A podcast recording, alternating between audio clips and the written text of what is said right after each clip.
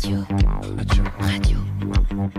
Radio Germaine. Popcorn, l'émission pour savourer le cinéma. Saison 15 Bonsoir à toutes et à tous, vous écoutez Popcorn Salé et on est très heureux de vous retrouver ce soir. Je suis Enora et suis ce soir en compagnie de Jeanne. Bonsoir. Arthur. Bonsoir. Juliette. Bonsoir. Pauline. Bonsoir. Margot. Bonsoir. Et Paul. Bonsoir. Donc nous remontons en selle après ces vacances plus ou moins reposantes pour vous parler ciné et sortir en salle. Malgré la riche actualité cinématographique de cette Toussaint, avec notamment la sortie du dernier Miyazaki, nous évoquerons les films de cette semaine que sont Simple comme Sylvain de Monia Choukri, une comédie romantique revisitée, drôle et pertinente, et québécoise. Saturne à Séoul de Kim Ji-woon, une comédie coréenne de mise en abîme sur un tournage semé d'embûches, et La passion de Dodin Bouffant de Tran Hung, un amour culinaire entre Binoche et Magimel, qui a eu le prix de la mise en scène à Cannes. Donc avant de commencer notre, nos débats enflammés, j'aimerais parler d'une question d'actualité sur euh, l'engouement autour du film Le Consentement grâce aux réseaux sociaux et notamment à TikTok. Paul, tu voulais peut-être commencer euh, alors oui, c'est évidemment la nouvelle de la semaine. Euh, le Consentement, un film qui a fait des résultats finalement assez médiocres sur sa première semaine en salle, a, a suivi une remontée fulgurante avec presque plus de 50% d'entrées chaque semaine. En fait, c'est à peu près constant depuis sa sortie, quelque chose qui est sinon exceptionnel, absolument inattendu. De, de ce condensé, la, ce mouvement a été lancé en partie par une traîne de TikTok de jeunes spectateurs qui se filment avant ou après et après le film, mettant en scène ainsi le trouble et la violence de celui-ci. Ça, évidemment, ça nous pose tout un tas de, de- de- de questions. Est-ce que c'est une forme de marketing viral? Est-ce que ce genre de croissance organique peut arriver partout? Comment ça se déroule? Et force est d'admettre que on a eu un autre exemple très récemment qui a été assez stupéfiant. Je parle évidemment de Barbenheimer, qui était né d'un mème en fait sur euh, Twitter, puisque les deux films avaient la même date de sortie et qui en fait a amené à un succès en salle assez époustouflant pour les deux films, parce que et Barbie et Oppenheimer ont surperformé comme jamais. Euh, Oppenheimer faisant presque 400 millions de dollars de box-office et Barbie, euh, je crois, a dépassé le milliard et demi en faisant probablement le film le plus rentable de l'année à ce jour. Ce qu'on voit ici est très intéressant. D'une part, c'est euh, évidemment la façon dont les réseaux sociaux peuvent encore aujourd'hui de générer de façon organique euh, des cycles de popularité en dehors de tout contrôle marketing. Et d'autre part, évidemment, vous le pensez bien, beaucoup de professionnels regardent des façons d'utiliser ce marketing alors que les campagnes virales et le sponsoring d'influenceurs ne fonctionnent plus vraiment. Qu'est-ce que vous pensez, vous? Et par exemple, Juliette, comment tu verrais ce genre de situation? Euh, je sais pas si je vois ce genre de situation. En tout cas, je pense que dans les deux- deux exemples que tu viens de citer, on peut remarquer euh, un espèce de, de trope, c'est que les problématiques féministes sont présentes, en tout cas dedans, que ce soit le consentement, du coup, sur euh, bah, les, les violences sexistes et sexuelles, notamment euh, sur les enfants, et euh, du coup, Barbenheimer plus le pendant Barbie que Oppenheimer. Euh, qui, est, qui en tout cas s'est marketé comme un film féministe. Et je pense que ça note aussi de voilà de l'intérêt des jeunes générations pour ces problématiques. Mais comme tu l'as rappelé je pense que c'est vain de, de pour les équipes marketing de films de- d'essayer de, prévoir ça le principe même c'est aussi l'imprévisibilité même si on peut marquer des tropes je sais pas si tu veux réagir Jeanne Je pense que c'est c'est difficile euh, pour euh, le marketing euh, d'un film de, de prévoir. C'est même que la dont la communauté va saisir, va créer, va développer. En revanche, je pense que ça témoigne euh, du manque de présence euh, du marketing euh, ciné sur ce créneau-là de TikTok qui est encore boudé, mais pas seulement par le cinéma, par tout un tas d'industries culturelles. On a vu par exemple avec la musique, à l'inverse, des, des titres commencer à faire des euh, écoutes considérables parce qu'elles étaient utilisées dans des, dans, dans des TikTok qui ensuite faisaient l'objet de trends, etc. etc. Et je pense qu'il serait peut-être bon, tout comme euh, l'industrie musicale a pu euh, se saisir de, de- ce créneau, que peut-être le monde du cinéma commence à diffuser un tout petit peu plus ses opérations de marketing sur TikTok. En tout cas, ça pourrait lui être utile pour ramener beaucoup de monde en salle, visiblement. Mais surtout que pour ce qui est du consentement, euh, la première semaine, il n'avait fait que 60 000 euh, entrées, il me semble, et il est euh, aujourd'hui à plus de 300 000 entrées. Donc, et puis même les producteurs n'étaient pas au courant de l'engouement que ça allait faire, donc ils étaient complètement pris au dépourvu, mais dans le bon sens, évidemment. Tu as quelque chose à rajouter, Arthur? Moi, c'était pour revenir un peu à ce que tu disais sur ce que disait Juliette. Euh, je sais pas tant si c'est les le, le- je vais être un peu pessimiste quand même, mais moi, moi c'est quand même un, buzz qui m'a pas, déran pas dérangé, puis j'ai l'impression de faire le vieux con et tout ça, mais euh, de euh, la manière dont cette trend TikTok a été faite, elle a quand même euh, construit autour du consentement, non pas simplement un film sur la, la pédophilie, mais un film de entre guillemets de divertissement parce que le but c'était d'être choqué et non pas un film pour une valeur politique. C'est le but c'était choqué par ce qu'on va voir. Euh, et moi, elle me fait plutôt penser ce, cette espèce de petite campagne qui a autour de, de cette petite ébullition qui a autour de, du, consentement à un film Netflix qui est sorti il y a genre, euh, je sais pas, 3-4 ans. Euh, ça s'appelait 365 jours, qui était un ah film aussi atroce que j'ai pas vu, mais qui, qui, avait tout l'air d'être un, un, énorme nanar, avec dedans des scènes sexuelles qui étaient apparemment, et je crois que c'est même pas vrai, euh, osé. Et du coup, un jeune public qui n'était pas habitué à ça, qui était allé le voir en masse, et ça avait fait un petit phénomène là-dessus, un peu sur la même manière en fait, de gens qui vont voir un film qui euh, voilà, montre des choses un peu touchy, et d'un coup, euh, ça fait une petite ébullition. Et moi, j'ai plutôt l'impression que le consentement, il fait ça en fait euh, involontairement, c'est pas du tout le fait du film. Et je pense que la campagne euh, promotionnelle qui déjà été très timide euh, dans les cinémas parisiens, qui sont l'endroit où je pense il a été le plus projeté, enfin je veux dire personne n'imaginait que TikTok allait prendre Le Consentement, qui était un film qui Obama était prévu pour faire 50 000 entrées en deux semaines et rentrer chez lui. Donc je pense qu'il y a, moi c'est plutôt cet aspect-là qui m'a presque dérangé en fait. J'ai l'impression qu'on en a fait une que Internet a un peu vampirisé ce film-là en en faisant un film de divertissement. Alors certes, ça va peut-être permettre euh, d'élever certaines consciences, ça permet de euh, ce film-là, qui est un sujet très important, je ne l'ai pas vu, euh, mais qui est un sujet extrêmement important d'être mis en avant. Mais je n'y vois pas forcément un cercle très très vertueux là-dedans, et surtout, c'est pas... Enfin, je sais pas, est-ce que ça veut rajouter toi, Juliette? Non, je suis d'accord avec toi. En fait, déjà, juste pour replacer le truc, je pense que par contre, 365 jours, c'est pas le même enjeu parce qu'il avait surtout fait polémique parce qu'il faisait en gros l'apologie du viol et que euh, le, viol était. Enfin, c'était une fille qui était séquestrée et elle tombait amoureuse de cet homme qui il, me semble que c'était ça. Hein. elle tombait amoureuse de cet homme qui l'a séquestrée et du coup, à, la fin, elle aimait bien se faire violer ou des choses comme ça. Et je crois que c'était surtout critiqué parce que justement, euh, ça romantisait bah, littéralement le viol. Mais je pense que je suis assez d'accord avec toi. Et en fait, ça me fait rebondir sur ce que tu disais, Jeanne, de le cinéma doit s'emparer un peu comme la musique de de ces, ces, nouveaux en fait outils des réseaux sociaux mais en fait ce qu'on voit aussi dans, dans le dans le milieu de la musique, c'est que du coup, la musique devient formatée aussi pour mm. ces réseaux sociaux-là, euh, de, de trend TikTok, d'avoir On fait soit des musiques qui sont plus courtes, soit on sait qu'il y a un passage de la, de la chanson qui est fait exprès pour TikTok. Et il faut aussi voir euh, l'effet inverse au cinéma. Est-ce que du coup, au cinéma, on va pas essayer de prévoir nos films exprès ou en tout cas des extraits pour TikTok? Et du coup, dans ce que tu disais, Arthur, essayer de montrer, parce que ce qui marche aussi sur les réseaux en général, ce, que les algorithmes préfèrent, c'est justement le, le, le, choc, le, choc, exactement. Et du coup, est-ce que ça va pas aussi entraîner, euh, les, disons, les, tout le marketing des films à faire pression sur, euh, sur, disons, le côté plus artistique pour mettre toujours plus de choc, toujours plus de. Oui, d'émotions fortes sans que ce soit nécessairement bah, nécessaire. Après, j'ai l'impression que euh, là où, je te rejoins, et c'est vrai que c'est un point intéressant que tu abordes, si on pense à la musique, souvent ça va donner lieu à donc, euh, la création euh, d'un ou deux singles effectivement très formatés pour pouvoir défendre derrière potentiellement un projet plus vaste, plus grand, plus pointu sur le plan artistique, un peu différent.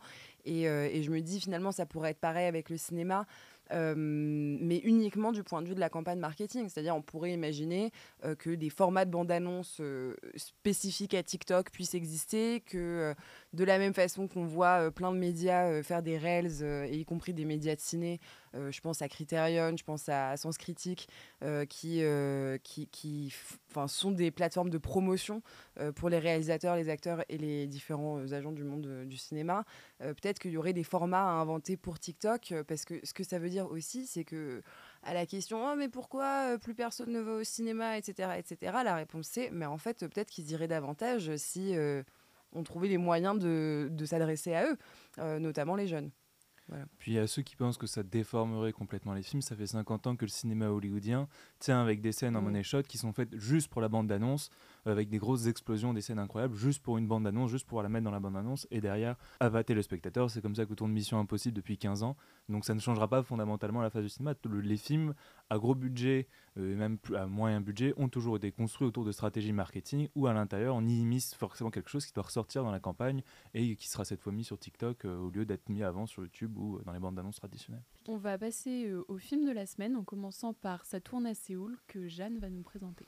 Alors, ça tourne à Séoul, un film de Kim Ji-woon, et nous sommes en 1970, donc à Séoul, et nous suivons Kim, un réalisateur, semble-t-il, en, mal de succès n'ayant pas réussi à être à la hauteur de son, de son premier film. Euh, et il souhaite cette fois donc refaire les séquences de son prochain film, les retourner, euh, après avoir une espèce de révélation qui lui indique qu'en refaisant ces scènes-là, en les retournant, il pourrait enfin advenir à son chef-d'œuvre. Euh, malheureusement, à la fois la production, les autorités et euh, toutes les contraintes qu'on peut imaginer à devoir euh, retourner euh, des séquences en l'espace de deux jours, sachant qu'il a réécrit la quasi-totalité du script, vont semer le chaos dans ce tournage improvisé et dans lequel vont intervenir une galerie de personnages divers et variés. Dis-nous tout, Pauline, qu'en as-tu pensé? euh, ben moi, en fait, j'ai bien aimé, j'ai vraiment, vraiment bien aimé. Euh, je ferai des peut-être quelques petites retenues à la fin de, de ma prise de parole, mais c'est vrai que je connaissais pas du tout ce réalisateur. Il a réalisé J'ai rencontré le diable, notamment en collaboration souvent avec euh, Song Kang-ho, donc euh, le personnage principal qui est en fait l'acteur de Parasite, qu'on a plaisir à retrouver du coup.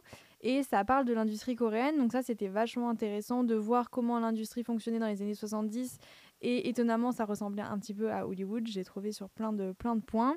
Et j'ai vraiment aimé euh, ben, cette énième déclaration euh, d'amour au cinéma, en fait, parce que c'est vrai qu'on avait vu euh, récemment ben, plein de films qui sont méta-cinématographiques, globalement avec The Fabelmans et autres, des réalisateurs qui reviennent sur leur carrière, ou d'autres comme Michel Hazanavicius qui fait couper et qui a été du coup en, en ouverture du Festival de Cannes il y a quelques années. Et c'est vrai que ça m'a fait énormément penser à ça parce que c'est un peu, c'est un, un, film humoristique sur comment on tourne un film de manière, ouais, comme tu disais, chaotique. Et là, il y a une cohérence en fait un petit peu parfaite, je trouve, entre le propos et euh, c'est-à-dire comment parler de cinéma avec l'ensemble des outils cinématographiques, comment on déclare sa flamme à, ce médium en utilisant ces, ces, outils-là pour raconter du coup le tournage d'un film. Et euh, c'est assez, assez fait euh, de manière punk, et ça c'était intéressant. Il y a pas mal de réflexions, pas mal de plans séquences, de réflexions sur l'outil cinématographique et son utilisation. Euh, des chants, contre-chants, euh, de la plongée, etc. Et donc vraiment, c'est assez rythmé au niveau du montage, c'est vachement bah, rythmé, euh, dynamique. Voilà, j'ai trouvé ça très intéressant. Il y a une utilisation du second degré qui est vachement bien aussi. Et bah, tout au long du tournage, on a pas mal de catastrophes. C'est-à-dire qu'à chaque fois, chaque catastrophe est exagérée. Dans le scénario, on a des personnages qui sont hyper actifs, notamment un acteur qui est adepte de la méthode de l'acteur studio et qui du coup se met entièrement dans son personnage et va devenir un détective jusqu'à, euh, sur le tournage, bah, lui-même prendre des notes sur certaines situations et euh, bah, agir tel un détective alors que le film est en train de se tourner. Euh, ça vire globalement au cauchemar. Quoi. Et euh, on a aussi plusieurs euh, éléments intéressants parce que c'est sur le processus créatif et sur comment en fait on a un réalisateur qui essaie par tous les moyens de faire quelque chose de disruptif et on arrive des fois à des, des choses qui, qui ne veulent rien dire ou des, des, des lubies voilà, créatives juste avec une voix off qui dit bah, je vais faire vraiment ce chef-d'œuvre là, les gens vont en avoir plein la vue. Et c'était intéressant de voir ça aussi, c'était très, euh, très bien pensé. Quoi. Je sais pas ce que vous en avez pensé, euh, vous. Euh, non, mais moi aussi, il m'a pas mal fait penser à Couper d'Azanavicius, même si je pense pas que ce soit une référence de sa part. Et aussi, j'ai trouvé que c'était un film très cinéphile. J'ai entendu que, hum, d'ailleurs, que Kim Ji-woon, dont il y avait une rétrospective à la Cinémathèque cette semaine qui se finit aujourd'hui a passé un an à Paris quand il était jeune et il passait euh, tout son temps à la cinémathèque. Et il y a, pas mal de références. Euh, moi, le film m'a beaucoup fait penser, enfin, tout le long du film, enfin, le film qu'il est en train de tourner, c'était vraiment quasiment une parodie de The Housemaid de Kim Ki-young, qui est un film coréen des années 60 qui a fait connaître le cinéma coréen euh, à l'international euh, dans les années 60 et qui a permis à toute l'industrie coréenne de se développer. Et euh, il y a aussi pas mal de Hitchcock dans, dans, dans, le film. Et donc j'ai trouvé ça super intéressant. Et puis on pourrait se demander aussi si c'est pas une sorte d'autoportrait qu'il fait de lui, qui a le même nom de famille, Kim, que le réalisateur euh, dans le film. Euh, et j'ai trouvé ça euh, divertissant. Enfin, c'est un film qui nous embarque dans le chaos du cinéma, qui, alterne entre le film qui est tourné et le tournage du film. C'est rempli de plein de personnages qui sont savoureux, enfin ils sont tous drôles, etc. Après, je trouve que c'est un film quand même à prendre au deuxième voire troisième degré. Des fois, ça peut euh, être un peu aussi. Enfin, au début, ça peut être un peu foutage de gueule, j'avais trouvé. mais euh, mais c'est quand même hyper divertissant. Enfin, je sais pas ce que tu en as pensé, euh, Jeanne. Je te rejoins, je te rejoins beaucoup, Pauline, sur cet aspect déclaration d'amour que moi j'aime beaucoup dans, dans, les films mis en abîme comme ça, qui parlent de film, le film dans le film, le tournage dans le tournage, etc. C'est quelque chose dont je suis assez cliente, je pense aussi parce que bah, en tant que cinéphile, forcément, on nous parle d'un sujet déjà qu'on aime plutôt bien, à savoir le cinéma, donc donc c'est facile et, je suis complètement d'accord avec toi sur le fait que cette déclaration, elle se retrouve aussi sur le plan formel. Et de ce point de vue-là, c'est quasiment une leçon de cinéma. En fait, on peut euh, prendre euh, une séquence et on a tous les plans possibles et imaginables, tous les mouvements de caméra qui sont, qui sont utilisés. Donc c'est très riche, c'est très foisonnant, c'est très très généreux. Euh, il y a une diversité d'intrigues, de sous-intrigues aussi qui se jouent. Et pourtant, moi, je suis un peu restée sur ma faim parce que euh, j'ai le sentiment que cette accumulation à la fois d'effets et d'histoires nous empêche de, suivre euh, un fil rouge à un endroit.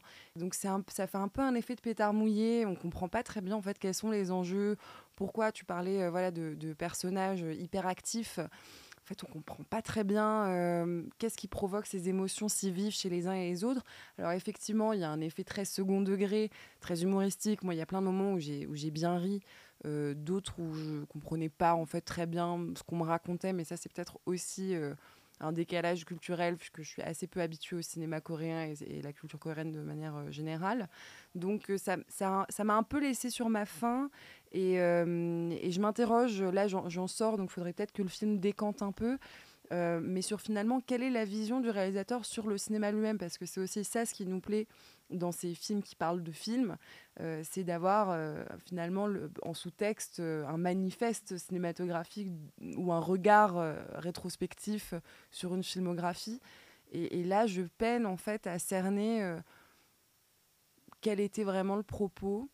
Euh, cela dit, je ne l'avais pas précisé et vous l'avez bien, vous l'avez bien mentionné, il s'agit d'une comédie, c'est très divertissant, euh, on s'amuse bien, mais, euh, mais ça reste beaucoup, un peu trop en surface pour moi.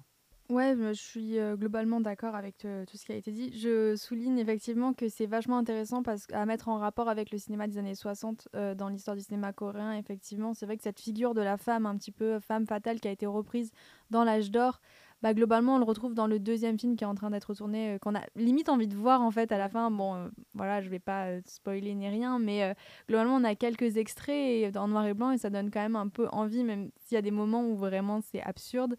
Et globalement, il y a d'autres références cinéphiles. Enfin, à mon avis, le film est à voir plusieurs fois, enfin, ou du moins deux fois, pour essayer de voir globalement les références à, je sais pas, il y a Alien, il me semble, d'autres films coréens. J'ai trouvé aussi pas mal de références à Bong Joon-ho et forcément, enfin, j'ai pas énormément de références en cinéma coréen, mais j'en ai quelques-unes et notamment celle-là, enfin tout le monde là, qui globalement sur euh, l'infiltration, euh, bah, c'était inspiré de The Houseman dont tu parlais euh, tout à l'heure, mais, mais du coup qu'on retrouve un petit peu là. Et ce mélange des genres, on n'est pas savoir dans quel genre mettre ce film, c'est-à-dire humoristique, est-ce que finalement c'est un drame, on sait pas exactement, est-ce que c'est bah, un thriller, parce qu'il y a des moments vraiment d'action qui font un peu penser à ça. C'est vrai que dans le message en lui-même, j'en ai pas vu spécialement, à part sur un message un peu politique de construction du cinéma avec la censure, effectivement, dans les années 70 et tout, euh, c'est assez coréen, euh, cohérent et coréen.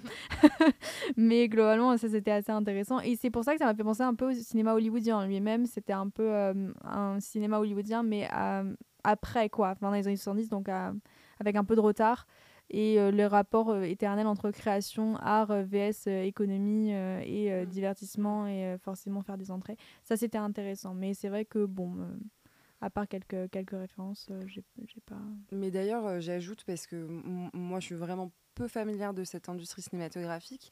Il y a des enjeux devant lesquels je suis complètement passée à côté. Enfin, je ne sais pas m'exprimer, mais je suis passée complètement à côté de tous les enjeux liés justement à la production, qui semble faire l'objet. Enfin, moi, ça m'a alors faire l'objet d'une censure. le côté communiste m'a perdu moi un petit ah, peu? Ah, bah, ça c'est par rapport à la Corée du Nord ça, euh, oui, qui était en guerre contre la Corée du Sud. mais euh, mais même au début, euh, quand il essaye de négocier le fait de pouvoir retourner et Oui, qu'on- sur les enfin, deux jours. il y a, il y a plusieurs euh, éléments comme ça et c'est, je pense, vraiment euh, mon manque de connaissance de, de cette partie de l'histoire du cinéma coréen qui me manque, mais, euh, mais où dès le départ c'était assez confus pour moi. Ce qui, je pense, Mm. voilà, si vous avez plus de connaissances, peut-être vous, vous accrocherez, vous adhérerez un peu plus vite. Je pense que c'est plutôt au niveau des axes narratifs des personnages que ça a été un petit peu enfin, léger parce qu'il me semble qu'il y a quand même lui qui a des relations de famille, enfin qui a des, des liens de, de, de famille avec euh, la, la productrice Oui. ou j'en sais rien, mais c'est vrai que c'est un petit peu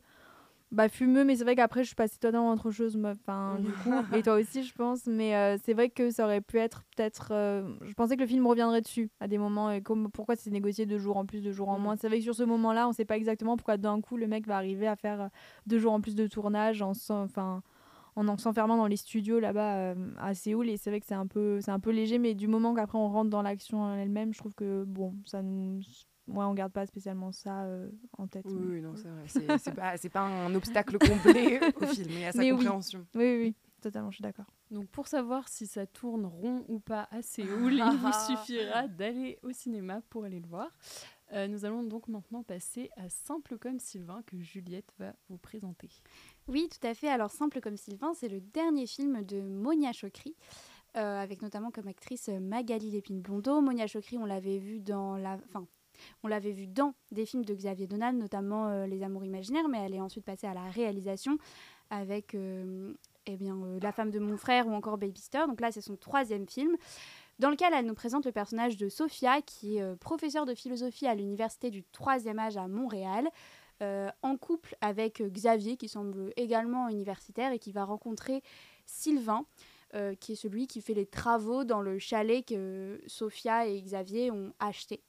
Euh, donc on imagine dans une forêt qui doit pas être trop loin de Montréal. Et je pense que ce, n'est pas spoilé de dire qu'une relation d'amour va se lier entre euh, Sophia et Sylvain. Euh, qui viennent cependant de milieux très très différents. Voilà, cette présentation faite, avant de passer la parole, je tenais à vous préciser que nous avions fait une interview avec euh, Mona Chokri et Magali Lévin-Bonvo. Accessible dès maintenant sur Spotify. Allez-y. voilà, c'est toujours bon de faire de l'autopromo et je sais pas qui voudrait commencer à parler de ce film. Margot. Donc moi j'ai personnellement beaucoup aimé le film. Euh, Je trouve que c'est un- une proposition qui est super euh, réjouissante. Euh, on passe un bon moment et en même temps il y a vraiment une intelligence et une subtilité dans l'écriture des personnages qui est vraiment assez remarquable parce que quand on prend l'intrigue de base qui est euh, ces deux personnages euh, extrêmement différents, euh, qui viennent pas du tout du, milieu, du même milieu social, qui se rencontrent et qui s'aiment, c'est vrai qu'on peut s'imaginer les comédies les plus, les plus maladroites, les plus stupides, et à aucun moment ça, ça verse dans la caricature. Je trouve que c'est à la fois très drôle et très tendre et assez touchant. Euh, je trouve que le personnage euh, de, euh, de Sophia est assez profond. On s'identifie parce qu'on on comprend bien dans son rapport à l'amour qu'elle a à la fois ce rapport très théorique à la chose, parce qu'elle est, professeure de philosophie et il y a plusieurs, séquences où elle enseigne la philosophie, et à la fois cette alternance avec des, scènes charnelles hyper crues, hyper, hyper drôles, et euh, j'ai trouvé ça vraiment, euh, vraiment bien. Non, mais euh, je suis totalement d'accord avec toi, Margot. Enfin, c'est un immense coup de cœur. Je, enfin, ce film a tout. J'ai trouvé. Enfin, il est, il est drôle et tout en étant, comme tu l'as dit, super tendre avec les personnages et bienveillant. Genre, jamais il va se moquer des classes sociales, mais et des différences, etc. Mais on en rit quand même, sans pour autant que ce soit mesquin. Et puis euh, aussi au niveau esthétique, euh, le film a été tourné à la pellicule et ça se voit. Il y a une esthétique super vintage, euh, années 70, euh, une colorimétrie toujours très cohérente dans les tons automnaux, un peu jaune, orange, marron, etc. Et puis, bah, comme nous l'a dit Monia Chokri dans, dans son interview, elle utilise beaucoup les zooms et elle nous a confié que c'était pour donner un petit effet euh, documentaire animalier sur des animaux en rut. Voilà.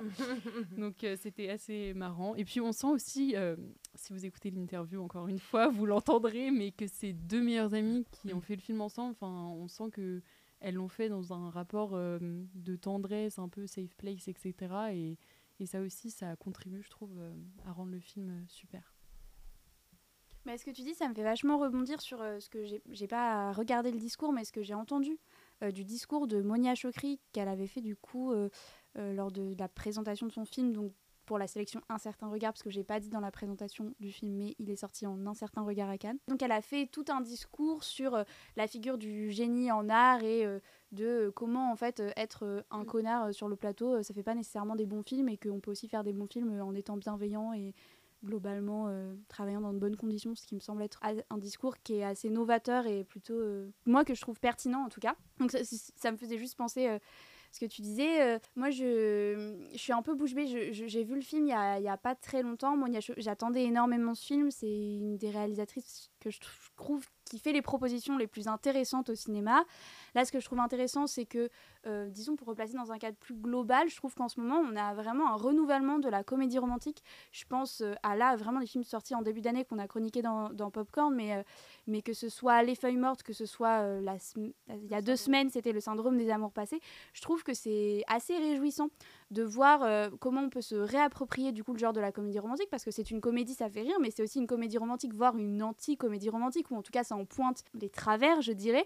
En, du coup, à la fois un hommage au genre et à la fois comment on peut rendre ce genre euh, disons plus féministe parce que moi même si c'est un genre que j'affectionne tout particulièrement euh, il a beaucoup de travers et je trouve ça hyper intéressant comment on arrive à se, voilà, se, réapproprier tous ces enjeux tout le, discours euh, sur l'amour. Je, je vais pas disserter dessus mais je pense que c'est hyper intéressant via justement la tendresse dont vous avez parlé qu'elle monte vers ces personnages. Je pense que la force du film vous avez parlé de l'écriture et je, ne peux qu'être d'accord avec vous mais c'est également le jeu qu'elle arrive à oui, à mettre entre les deux personnages principaux qui, pour le coup, euh, moi, tiennent le film. Et c'est vrai que moi, je suis un peu bouche bée. Euh, cependant, j'allais voir le film avec des super euh, a priori. Et c'est pas une critique négative, mais moi je pensais voir une comédie qui est franchement hilarante. Et s'il est vrai que c'est hilarante et aussi que les moments de gêne sont incroyablement mmh, gênants, mmh. et c'est important à souligner, disons que la fin m'a moi laissé plutôt plombée, je dirais et que euh, même si c'est, eh, je pense, nécessaire d'avoir ce regard-là également sur la, sur la comédie romantique et sur les obstacles qui peuvent se poser à un amour qui semble pourtant euh, très naturel et intuitif et enfin simple, comme son titre.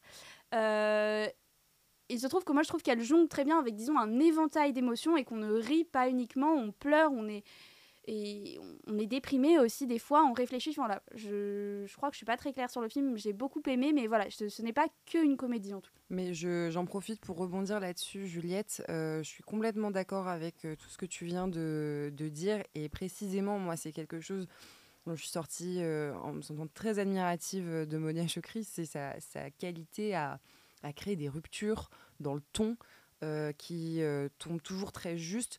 On a parlé euh, de, l'esthétique et effectivement, enfin, c'est hum, une image qui est très esthétisée, années 70, avec des plans.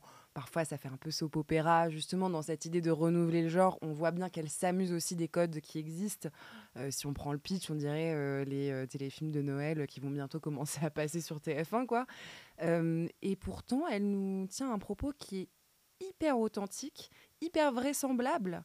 Euh, et d'où le fait que la fin, que bon, peut-être peut laisser un peu plombant, mais nous apparaît aussi très juste et, pas forcément sinistre. Il y a aussi de, beaucoup d'espoir dans cette fin. Bon, je vous dis vraiment ce que c'est la fin exactement, mais. Euh, mais il y a quelque chose qui fait qu'on est à la fois amusé tout du long de retrouver ces codes un peu savoureux qu'on connaît euh, cette image voilà qui est kitsch en fait pour dire les choses elle n'est pas juste vintage et en même temps d'être euh, régulièrement touché vraiment en plein cœur par des, par une justesse, euh, et je trouve que ça passe notamment par les ruptures.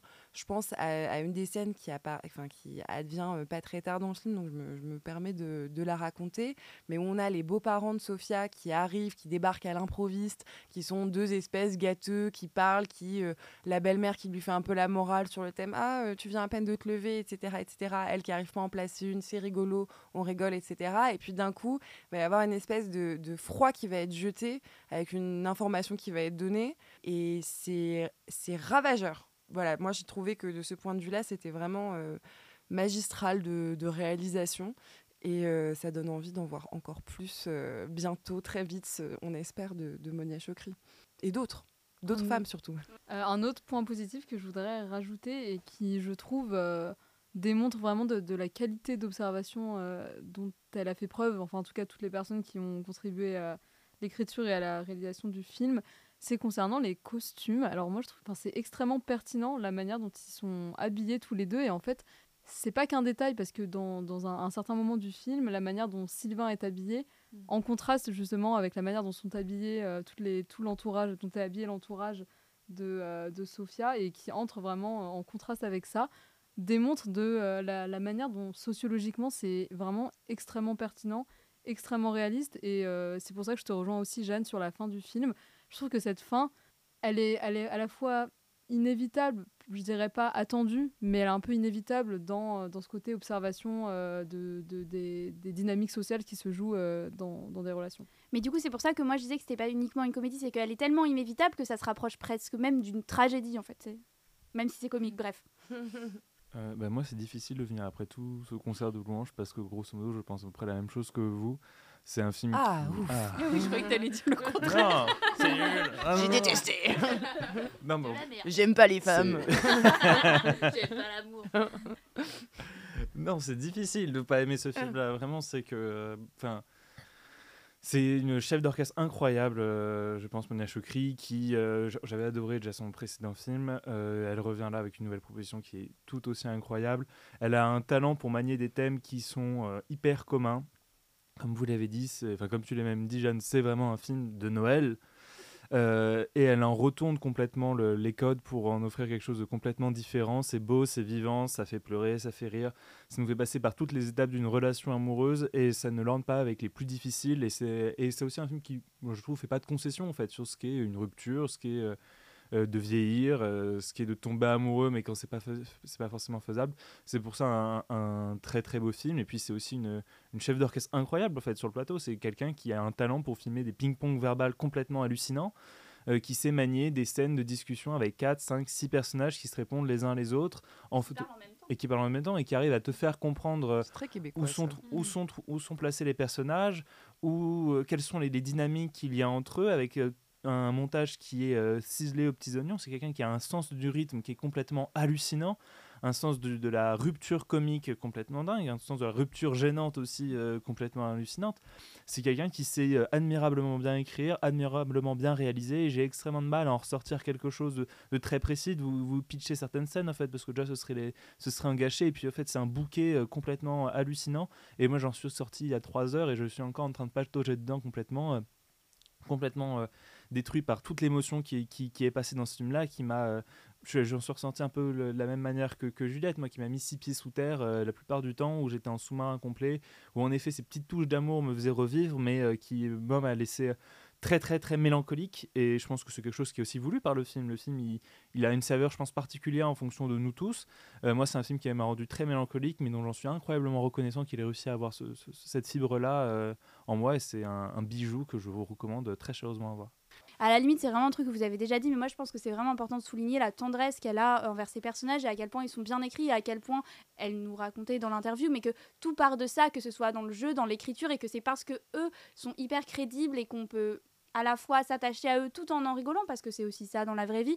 Euh, le film marche si bien et je pense que ouais, c'est une vraie une vraie vraie proposition. Et en termes de rythme vraiment euh, et de montage j'ai l'impression que c'est enfin il y a que elle qui sait faire ça et qu'on on reconnaît immédiatement. Enfin moi ça m'a rappelé Babysitter le ce, ce, tempo comique de tu, tu parlais enfin Jeanne et Arthur vous parliez de, de rupture. Et c'est vraiment ça de en fait cut au, bon moment et de manière en fait à ce qu'on s'y attendait pas mais elle crée sa propre temporalité presque avec sa propre image qui est pour le coup assez différente de Babysitter mais qui est euh, qui est vraiment réussie je crois euh, pardon, je, je, vole le mot de la fin juste pour dire, parce que j'ai oublié de le mentionner, Juliette, je suis complètement. Euh, donc, comme on le disait, elle réinvente le genre, etc. etc. Je pense qu'elle le réinvente aussi parce que beaucoup des comédies romantiques dont je suis moi-même euh, friande, auxquelles on pense, ont en gros plus de 20 ans aujourd'hui, ont été réalisées majoritairement pour des hommes en s'adressant à des femmes. Et je crois que finalement, la question du point de vue et du regard euh, change tout.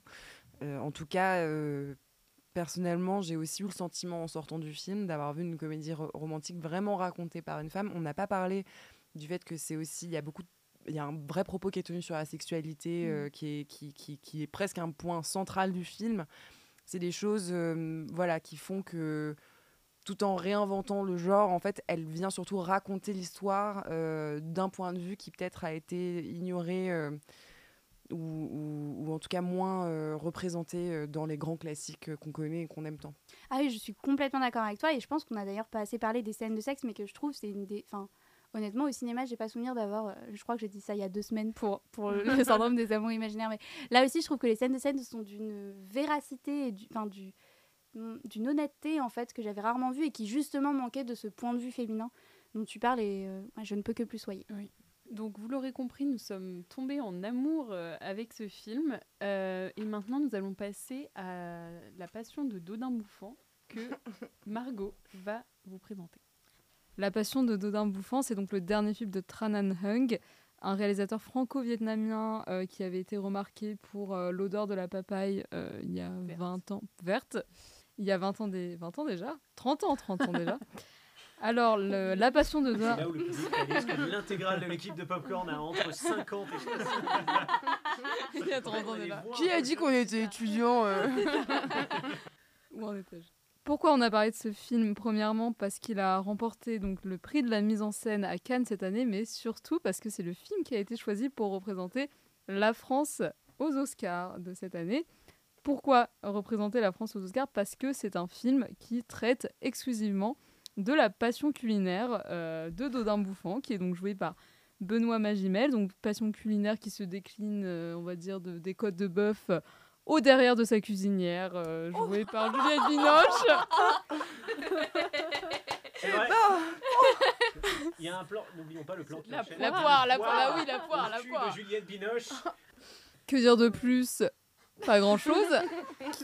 Ce film est une adaptation d'un livre qui a été écrit par l'écrivain suisse Marcel Roff dans les années 20 sur donc euh, ce personnage fictif d'un cuisinier euh, qui vit dans sa maison, enfin dans son domaine euh, dans la campagne à la fin du 19e siècle. Est-ce que quelqu'un souhaite en parler? L'anthropologue Marie Douglas écrivait dans De la souillure que la figure du chaman dans les sociétés traditionnelles euh, servait à définir finalement la frontière entre ce qui est la société, c'est-à-dire l'ordre, et le désordre, par la magie, par le pouvoir. En fait, le fait que le chaman était exclu de la, de la réalité de la société en faisait de facto la frontière, l'espace liminal entre le désordre et le social. À cela, finalement, la passion de Dodin Bouffant offre la cuisine. La cuisine devient évidemment l'espace liminal entre la violence soudaine et brutale qui caractérise les hommes et la société moderne, celle vers laquelle finalement nous offre la révolution qui est mentionnée à plusieurs reprises et la figure évidente de Carême, mais aussi bien sûr la, la complexité de l'ouvrage c'est-à-dire les différents modes de cuisson, les relations euh, du vin au poisson, à la viande, aux légumes, aux fruits.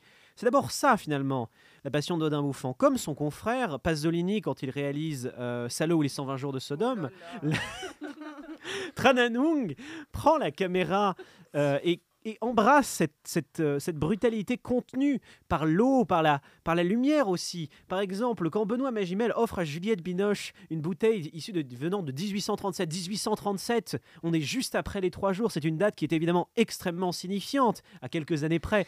Euh,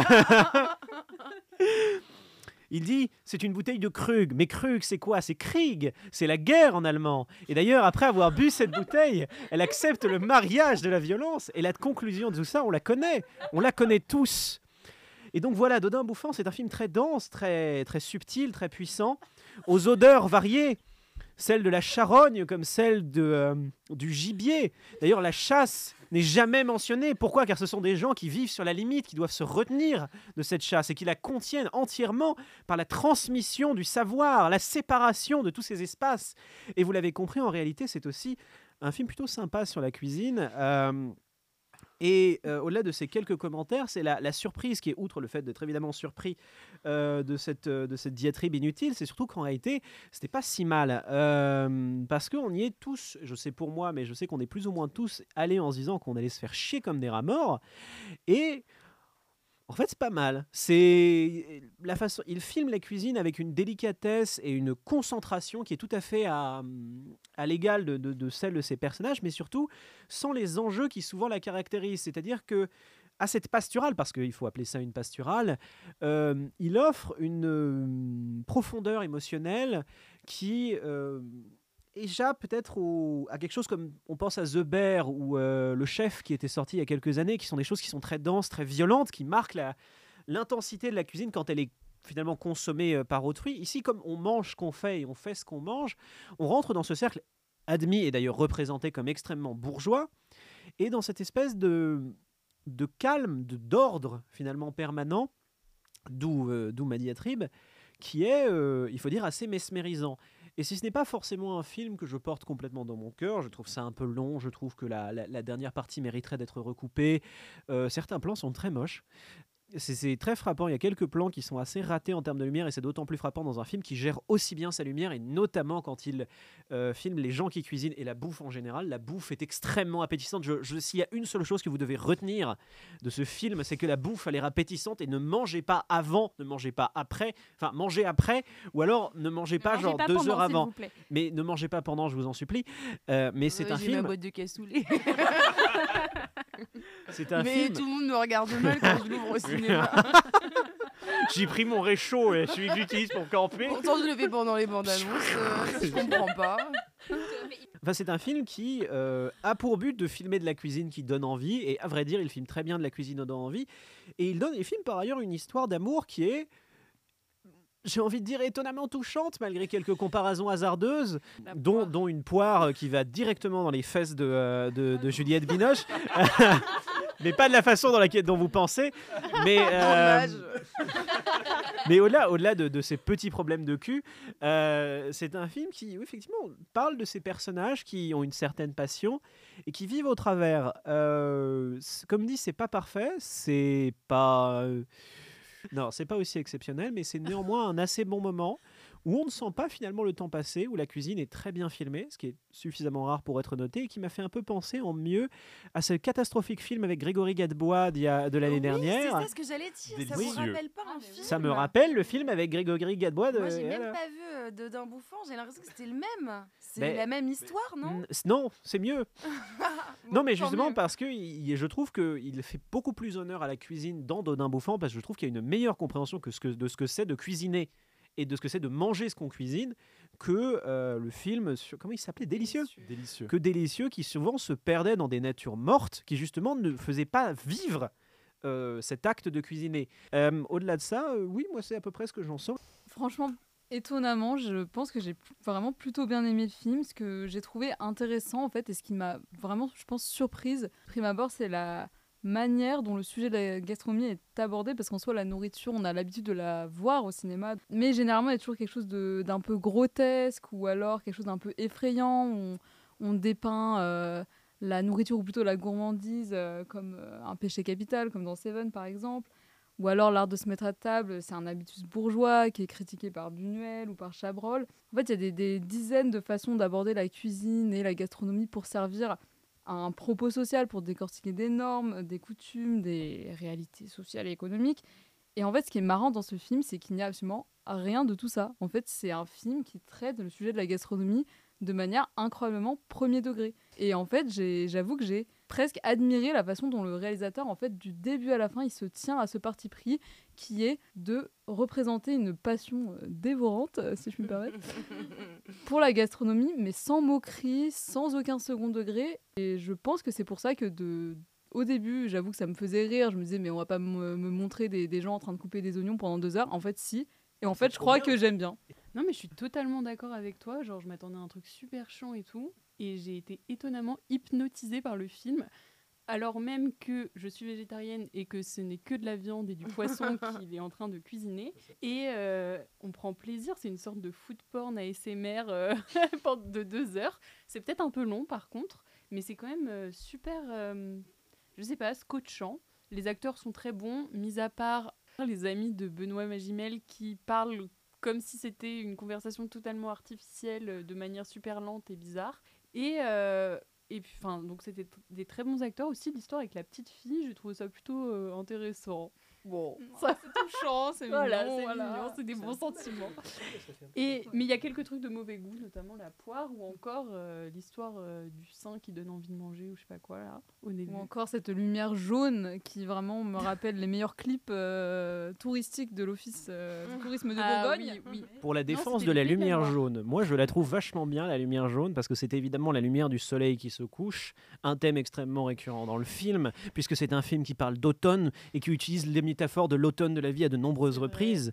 Et par ailleurs, en vrai, cette lumière jaune, euh, justement, tu, tu, moi je. Bon, il y, a- il y a le côté très Un lumière jaune jaune plus pisse, etc., mais c'est un jaune du- plus. de second tour. Ouais, c'est un jaune plus avenant de celui Et surtout, second il y a tour, et je plein trouve qu'il y de- a- C'est un jaune très. Désolé, vas-y. Non, vas-y. Non, Non, c'est juste qu'il y a plein de, de nuances de jaune en fait. Enfin, justement, en fait, non, mais parce que le, le- non, mais le film est presque à huis clos. Non, mais non, mais le film est presque à huis clos dans cette cuisine. Et notre seul moyen de savoir à quel moment de la journée on, on- enfin, le, le temps qui s'est écoulé pendant qu'il faisait la cuisine, c'est justement cette lumière du jour que on voit au début. Oui, le dernier plan lumière aussi. du matin, le dernier plan. En fait, on arrive à, enfin.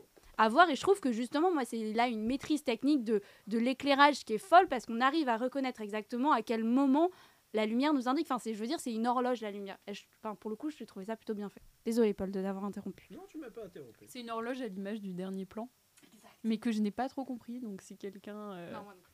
On revient dans le temps jusqu'au moment de la de l'épiphanie, de la de l'amour, de la chose. Voilà, le printemps de l'automne. Ouais, j'ai pas, euh, pas énormément de choses à ajouter, mais euh, globalement sur la photographie, je, je suis totalement d'accord. C'est notamment Jonathan Rigbourg qui l'avait fait, donc il avait fait Airwig qui est sorti il y a pas très longtemps aussi et euh, qui utilisait aussi des, des nuances de jaune et c'était plutôt bien. Euh, j'ai beaucoup aimé du coup le côté très satisfaisant du visionnage, dans le sens où on voit qu'il y a une complémentarité parfaite entre Magimel et Binoche quand ils sont en train de, cuisiner. Il y a pas mal de plans séquences sur ces moments-là qui sont euh, globalement euh, très réussis. Euh, je crois que le film a été accompagné par le chef Pierre Gagnère et ça c'était assez intéressant parce que lui-même a accompagné les acteurs dans les gestes vraiment pour que ce soit le plus réaliste possible et je trouve que c'est une méthode d'acteur qui est assez intéressant et de direction d'acteur qui est à noter aussi. Euh, et le travail du son, tu parlais d'ASMR et effectivement je trouve que c'est extrêmement bien fait et je suis allée du coup me renseigner sur comment le son avait été fait et en fait donc il y a une prise de son qui est en direct et en même temps il y a tout un bruitage en plus avec du papier et d'autres euh, ben, matériaux qui permettent de, ouais, de souligner euh, ce son-là. Donc ça, c'était intéressant.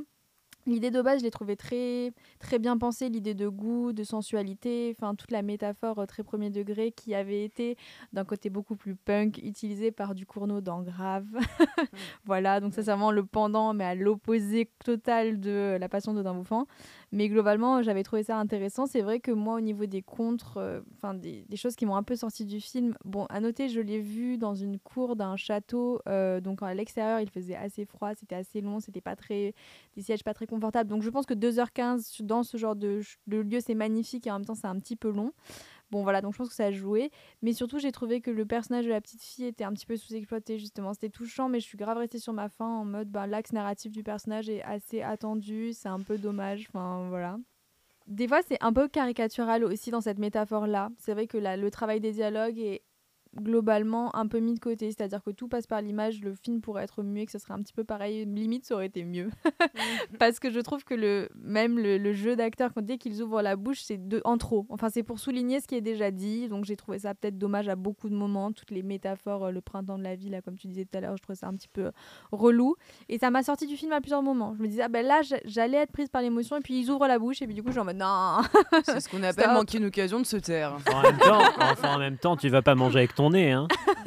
non, mais justement, plein de, scènes sont assez longues et, et muettes et je trouve ça très beau. Donc, ça, c'est vraiment les, les deux choses. Et plus 2h15 de film, je trouve que c'est un petit peu long, peut-être parce que le propos est pas si compliqué. Et du coup, en 1h30, on aurait fait quelque chose de encore plus qualitatif si on avait. euh, Même si, dans l'idée, le, fait que la cuisine prenne du temps et de montrer vraiment ça dans la longueur, c'était une prise de position scénaristique intéressante et du réalisateur. Et je souligne, mais euh, moi, j'ai trouvé ça un petit peu long, peut-être. Ouais, je suis d'accord avec toi sur la question des dialogues, Pauline, et justement, je trouve ça assez dingue quand on y pense de se dire qu'il y a quand même très très peu de dialogues dans ce film, et au final, on aurait aimé qu'il n'existe pas. Donc c'est quand même, euh, quand même assez fort. Et euh, c'est vrai que le, le- en fait, le sérieux du, du film, quand, quand on pense un peu aux enjeux scénaristiques qu'il y a dans le film, notamment, euh, est-ce que Dodin va faire un pot au feu pour le prince? Et ben, on y croit, enfin on, est dedans premier degré quoi. Et quand on ressort du film et quand on y repense, on se dit j'ai vraiment regardé un film sur une, euh, une petite fille euh, qui euh, pleure en mangeant une omelette norvégienne. Enfin ça n'a aucun sens, c'est lunaire et en même temps étrangement ça marche. Et donc j'ai envie de, moi je suis restée sur cette impression là. Je suis sortie, je me dis bah en fait j'y ai cru quoi. Je suis rentrée dedans et voilà. Pour reprendre un peu ce que vous avez dit, moi, littéralement pendant le film, je me suis dit, c'est une vidéo d'ASMR, mais en fait, comme une vidéo d'ASMR, il devrait pas parler. Parce que vraiment, pour le coup, euh, je souligne le fait que les dialogues sont effroyablement mal écrits, euh, notamment du coup quand Benoît Magimel est avec ses, ses- ses- ses amis qui citent euh, Urbain 5 et Guillaume. c'est- du mauvais théâtre, théâtre, pas mal filmé parce que c'est incroyablement filmé. On n'a pas, par- on n'en a pas parlé, mais la précision de la cuisine se ressent dans la précision des gestes, de, des mouvements de caméra qui sont euh, vraiment, enfin chaque plan est construit de manière euh, quasi millimétrée en fait. Enfin, on est sur une technique et d'ailleurs c'est là où je voulais en venir. Euh, L'idée n'est pas de moi, je me souviens plus où je l'ai entendu, mais euh, le film, en tout cas la première, la, première séquence, enfin séquence scène qui est vraiment magistrale, c'est en fait on va juste voir du coup Juliette Binoche puis Benoît Magimel et, euh, et les deux filles qui sont avec eux préparer un repas pour du coup les, les cinq am- quatre ou cinq amis de Benoît Magimel pendant on ne sait pas combien de temps, mais oui au moins 5-7 heures. Le repas du coup finit tard, toute la journée se passe uniquement à préparer le repas. D'abord Juliette, euh, Juliette Binoche va couper les légumes, etc. Enfin on voit absolument vraiment toutes les étapes de cette préparation-là. Et du coup moi pendant cette scène, et je pense que c'est aussi le propos du film, donc encore une fois c'est pas de moi, mais je trouvais ça intéressant à noter, que ça peut être une métaphore aussi du, du cinéma en fait. C'est une œuvre collective qui est très minutieuse, qui prend énormément de temps. Pour au final, en fait, on les voit qui font plein de préparations, chacun qui prennent des, marmites et des marmites et du temps et de machin, et il faut faire ça, il faut faire ça. Et au final, il y a beaucoup de plats, mais il n'y en a pas tellement autant qu'on avait imaginé pendant qu'on les voyait préparer. De ce truc de, ah, c'est un travail collectif qui demande, oui, du temps du, et énormément d'efforts pour qu'à la fin, on le consomme en prenant du temps. Enfin, je sais pas, moi, ça, en tout cas, j'ai j'ai trouvé, euh, disons, l'interprétation pertinente. Moi, c'est la seule métaphore que je voudrais retenir plutôt que le printemps de la ville. euh, et vraiment, je- j'aurais aimé juste qu'il ne parle pas. Oui, ce film est hypnotisant. Je, je crois que j'ai pas trop d'autres mots. Vous avez déjà, euh, vous en avez déjà beaucoup parlé. Je sais pas si Arthur, tu veux rajouter quelque chose. Bah, c'est pour, pour reprendre tout ce que vous dites. On, a, on a beaucoup parlé ici de- d'ASMR, de, de- du fait que ce soit hypnotisant, de ces longues scènes de, de- de cuisine, mais en fait, c'est là tout se cache le, le- propos du film, en fait. Où c'est et, Paul, je, te rejoins sur ton long discours qui d'ailleurs n'était pas écrit, tu l'as vraiment sorti tel, tel quel, euh, c'était incroyable. Si je peux me permettre, je pense qu'on peut appeler le Guinness Book des records pour euh, la phrase la plus longue. Mais euh, tu, parlais de ce rite presque chamanique, du fait qu'on met le chaman de côté, etc. En fait, c'est exactement ça qu'on a avec un cuisinier ou une cuisinière qui se retrouve un moment exclu de ce repas, exclu de cette sphère dans laquelle il est tout seul. Il va préparer cette mixture, ce dialogue, concocter en fait tout un, comment dire, presque un discours. En fait, c'est très mis en avant ce- cet aspect de un repas. Euh, un menu, c'est un discours, c'est un message. C'est pas juste des aliments qu'on imbriquerait de manière aléatoire. Ça veut dire quelque chose. Ça correspond à quelque chose. Et c'est un des films qui, pour moi, a le mieux représenté cette manière de construire un menu. Moi, j'avais très peur en arrivant devant ce film-là, et surtout en sachant qu'il avait été sélectionné pour représenter la France euh, aux Oscars, que c'était un banal film pour dire ah, regardez la belle tradition française culinaire, on sait vraiment faire des choses incroyables. c'est pas du tout ça. Alors certes, c'est des, des- des plats qui sont issus du terroir et c'est, euh, comme tu avais dit, Nora, euh, principalement de la viande euh, cuite et, et du poisson cuite sur le long feu. Mais ça n'a pas d'intérêt en fait. Enfin, mais c'est pas ça qui est intéressant. C'est pas ce qu'on cuisine qui est, int- ce qui est intéressant. Il aurait pu cuisiner complètement autre chose. Ça aurait pu se dérouler dans un autre pays avec une autre tradition culinaire. La seule chose qui est importante, c'est pourquoi on fait ça. Pourquoi on cuisine? Pourquoi on construit des choses méticuleusement? Pourquoi on y met autant de passion? Et c'est là, au fait, où tout se retrouve dans la, la passion d'un bouffon. C'est qu'un homme et une femme aussi, puisque Juliette Binoche y participe, ce sont, c'est un couple qui s'exprime à travers la cuisine, qui s'exprime à travers le monde qu'à travers ce, médi- ce médium-là. Et euh, tu le citais, Juliette, c'est aussi la, métaphore du cinéma, elle se retrouve là, en fait. On y met dans toute cette cuisine-là une passion, une verbe. Et c'est incroyable, je trouve, dans un film où on te montre de la cuisine que techniquement tu ne peux pas manger, que déjà, d'un un, tu ressentes les goûts, les sensations, mais en plus, tu comprends ce que les gens veulent dire avec ça. Et moi, une des choses qui, qui marche le mieux, c'est quand euh, Dodin Beaufort, un moment, va manger chez un prince, que le prince lui fait un menu, euh, lui dicte, enfin, le récite le menu qu'il va manger le soir, que ça dure pendant euh, une éternité et que le menu n'a ni queue ni tête. Et bien, sans que nous, on y ait quelque chose, enfin, on y connaisse quelque chose en cuisine, on sait que ce menu-là veut rien dire. On sait qu'il a aucune saveur, aucune texture. Parce que simplement, il ne veut rien dire. Et ça, ça je incroyable d'arriver à dire des choses rien qu'avec la cuisine. Et c'est vrai que je vous rejoins, dès que les acteurs parlent, d'un coup, ça s'effondre. Il y en a deux qui savent dire leur réplique, c'est Benoît Magimel et Juliette Binoche. Et c'est pour ça que les scènes où ils sont à deux, elles sont magistrales.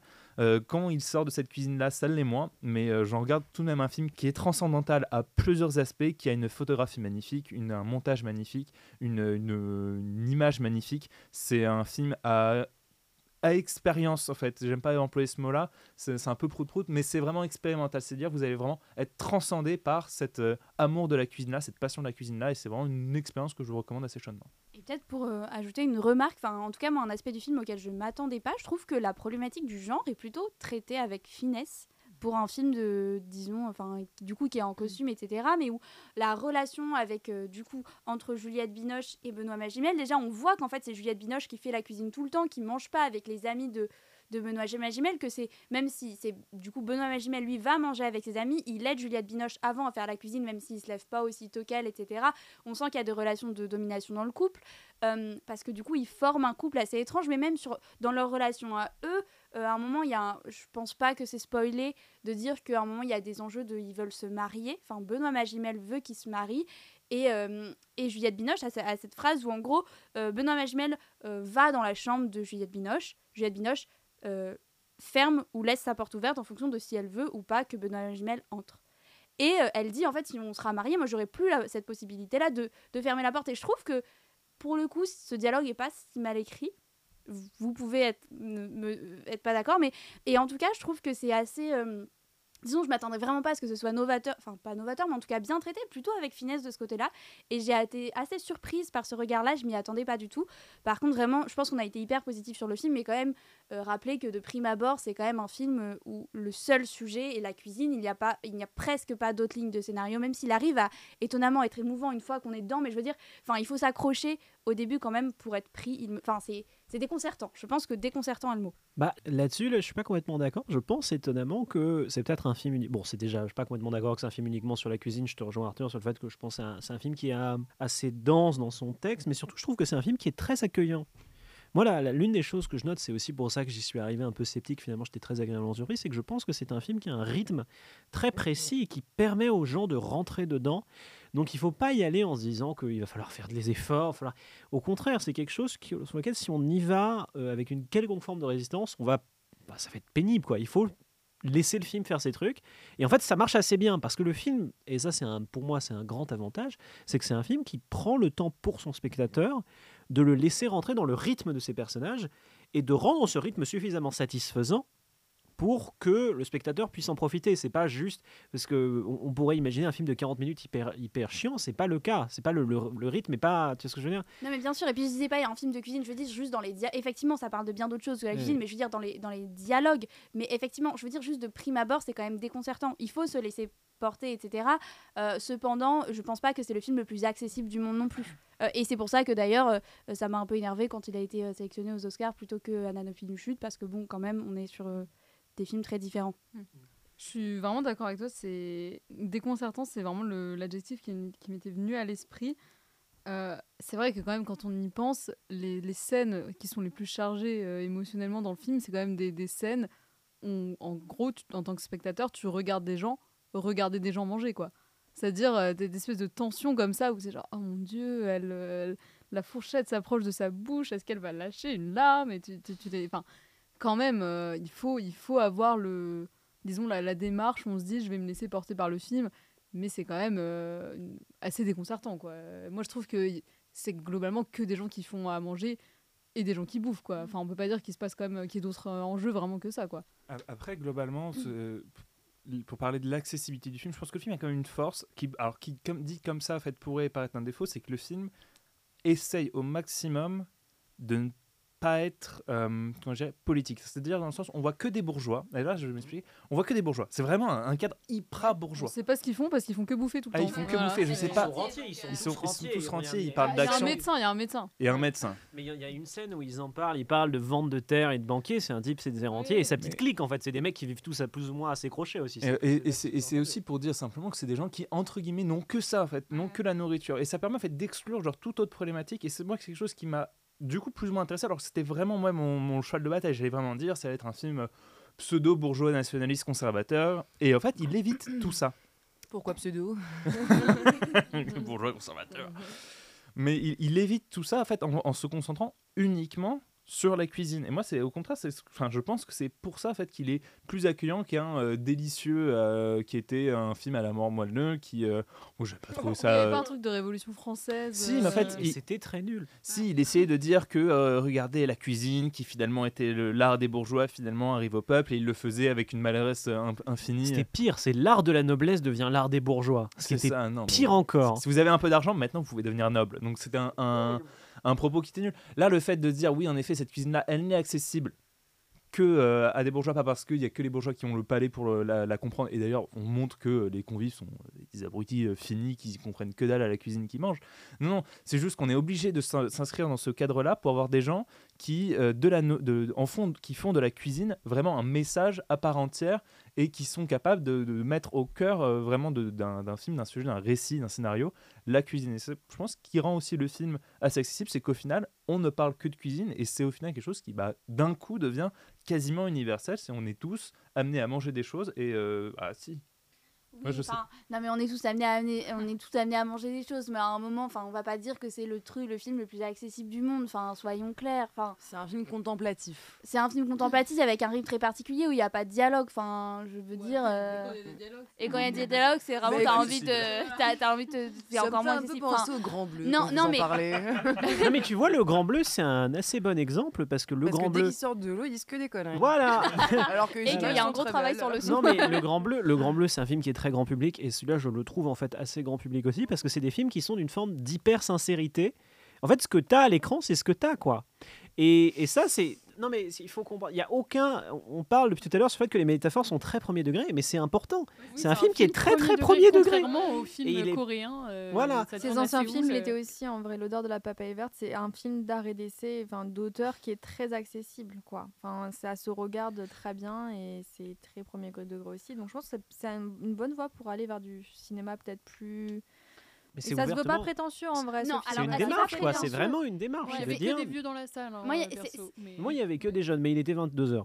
C'est pas prétentieux et j'ai beaucoup aimé le film et, et encore une fois je pense qu'une fois qu'on se prête au rythme euh, il est vraiment bien et effectivement il est accueillant mais il faut rentrer dans ce rythme et encore une fois pour moi euh, je, je- je maintiens que ce, malgré le fait qu'il soit premier degré euh, par la manière de filmer par ce rythme là qui est qui est spécial et que, qui m'intéresse, malgré tout, je pense que si on n'est pas pris dedans, il peut nous laisser de côté et je, je, je pense pas que ce soit l'œuvre la plus accessible du monde, ce qui n'est pas nécessairement euh, un, un reproche. Juste, euh, juste pour moi, c'est pas non plus une porte d'entrée dans le cinéma d'auteur. euh, Enfin, je, je, je le conçois pas comme ça en tout cas. Juste, je profite puisque j'ai pas vu, euh, j'ai pas vu le film, mais euh, quand vous en parlez, ça me fait penser à un film que vous aurez peut-être vu qui s'appelle Le Festin de Babette. Ah oui, oui, je voulais en parler, le euh, film danois. qui, là, ouais. Mm. exactement, qui est adapté d'une nouvelle, qui est histoire en fait d'une espèce de jeune femme qui se retrouve sur une île Qui est joué par isolée. Stéphane. Ah, Ça, je sais plus. je sais plus comment- et qui, euh, et qui, qui confectionne tout un repas sublime pour remercier ces espèces de pêcheurs grognons qui l'ont accueilli sur cette île. Enfin bon, bref. Et euh, où effectivement, la quasi-totalité du film, c'est elle qui prépare à manger comme un acte de euh, gratitude ultime euh, et de beauté, donc, et de générosité. Et, euh, et voilà, donc peut-être si vous avez aimé. Euh, la passion de d'Odin Machin, euh, le festin de Babette vous plaira. Bon, bah, je pense qu'on a, on a fait le tour. Euh, vous pouvez aller courir en salle parce que tous les films ont été globalement euh, appréciés. Et Au Au revoir